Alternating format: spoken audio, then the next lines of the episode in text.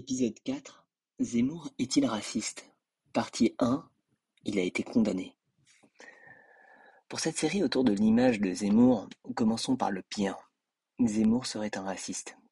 Comment peut-on être d'accord avec un raciste? Pire, envisager même de voter pour lui. C'est le comble de l'ignoble. Mais en revanche, ce qui est sûr, c'est qu'il n'y a pas meilleure recette pour décrédibiliser un candidat. Essayons de comprendre pourquoi Zemmour est associé au racisme. Pour soutenir cette thèse, ses détracteurs mettent en avant deux points. Premièrement, sa condamnation à la haine raciale et deuxièmement, son obstination pour l'islam. Tout d'abord, sa condamnation. Factuellement, Zemmour n'a jamais été condamné pour racisme. En revanche, il est vrai que des associations antiracistes tentent de le faire condamner. Soyons précis. Il a été attaqué seize fois par ces associations, SOS Racisme, UNEF, Touche pas à mon pote, etc. Il a été acquitté quatorze fois. Donc dans 87% des cas, il est sorti innocenté par la justice. En revanche, il est vrai qu'il a été condamné pour avoir déclaré que, je cite, la plupart des délinquants sont noirs ou arabes. Cette phrase est à la fois troublante et dérangeante, mais pose aussi une question sur une réalité difficilement admissible. Tout d'abord, une phrase troublante. Oui, elle l'est, parce qu'en France, nous ne parlons pas de couleur ou d'origine. C'est complètement prohibé dans le débat public. Et de plus, nous ne faisons pas de statistiques ethniques, contrairement aux États-Unis par exemple. Nous sommes tous égaux et peu importe qui nous sommes. C'est ce qui fait l'harmonie de notre société. Contrairement à ce que voudraient nous imposer certains wokistes, ici en France, nous parlons de communauté nationale et c'est normalement tout. Par ailleurs, L'absence de statistiques ethniques empêche complètement d'affirmer ou d'infirmer la phrase de Zemmour. En revanche, il est tout de même impossible de conclure à un quelconque racisme potentiel avec cette phrase. Ce qui est choquant ici, c'est de nommer une communauté, mais ce n'est pas un acte de racisme en soi.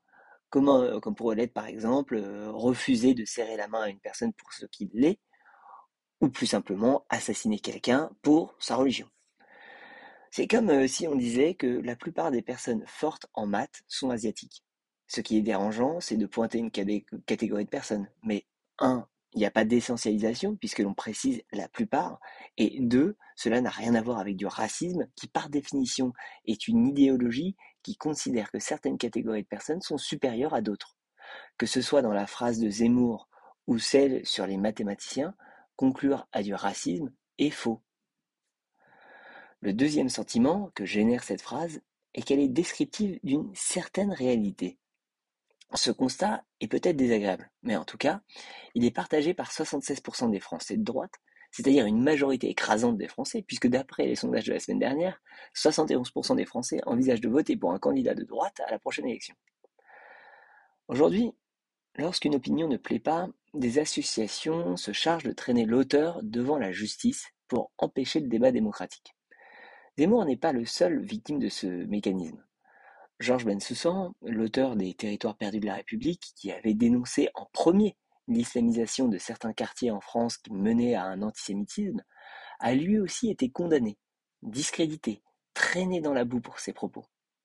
Alors, je ne sais pas pourquoi la justice a condamné la phrase d'Éric Zemmour. Et d'ailleurs, il est très dur de trouver de l'arrêter. Pourtant, j'ai bien cherché.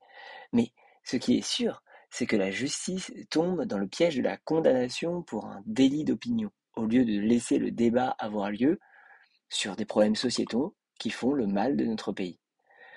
Peut-on se satisfaire que la justice ait passé tant de temps à se positionner sur des déclarations mal interprétées ou sorties de leur contexte d'Éric au lieu de se focaliser sur les délinquants qui pourrissent notre vie et nous mettent en danger? N'y a-t-il pas une meilleure utilisation de notre justice à faire? Il y a aujourd'hui 2000 agressions violentes tous les jours en France. C'est 30% de plus qu'il y a 10 ans. La justice et ses associations ne devraient-elles pas se concentrer sur le problème des Français? Éric Zemmour ose mettre en avant des problèmes terribles, qui mettent en danger le vivre ensemble, mais on essaye de le faire taire en dévoyant la justice. Ici, on condamne celui qui dit une vérité qui est partagée par une majorité de Français, au lieu de s'attaquer à ce qu'il décrit. L'autre aspect de son soi-disant racisme, c'est qu'il stigmatiserait les musulmans. J'en parlerai dans l'épisode suivant.